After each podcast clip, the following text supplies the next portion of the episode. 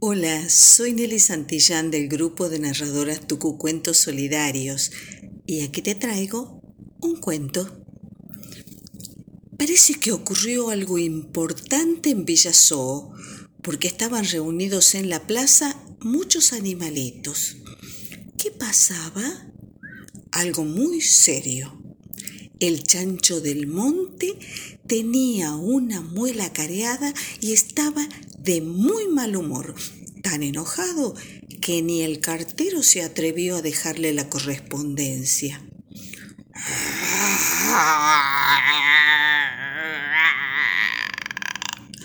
Se lo escuchaba gruñir desde un kilómetro.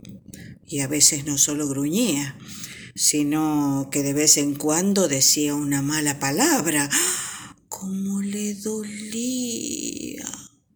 Intentó de todo para calmar el dolor. Saltar en una pata alrededor de la mesa, meterse dentro del ropero con una corbata roja, hacerse buches con agua de lluvia, etcétera, etcétera, etcétera. Y además, todos los consejos de la bisabuela de las lechuzas. Nada. Después de tantos intentos frustrados, el chancho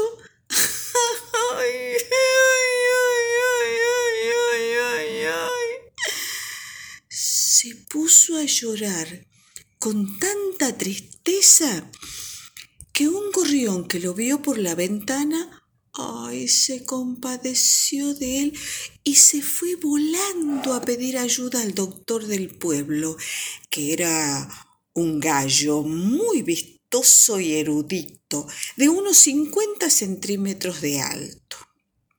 Sin perder el tiempo, fue a observar el chancho, por supuesto, desde la rama de un árbol. Cuando lo vio, ayudado por un largavista, tendido en el sofá y con la boca abierta, confirmó sus sospechas.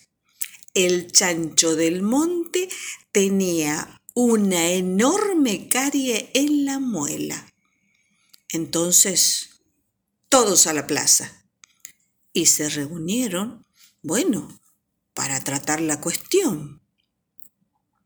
Llamaron por teléfono a Cocodril, el dentista, que estaba de vacaciones allá en una playa. Ante la urgencia, tomó un helicóptero y en una hora ya estaba allí. Señores, hay que arreglarle la muela al chancho, pero para eso debo anestesiarlo. ¿Quién le pone la anestesia? ¿Quién se anima?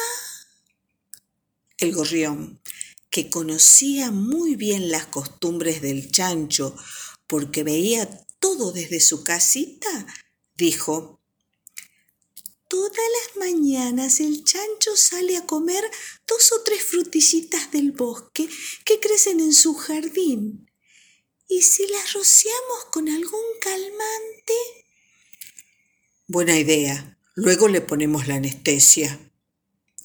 Y así lo hicieron. Cocodril arregló la muela. El dolor del chancho finalmente cesó y también su mal humor. La paz había vuelto a reinar en Villasó. Pero esta situación hizo que Cocodril llamara a una nueva reunión y dio a todos los habitantes de la villa, por supuesto a los que tenían dientes, unos sabios consejos para cuidar la salud bucal, así evitar el dolor y el mal humor. Ah, y por las dudas, las malas palabras.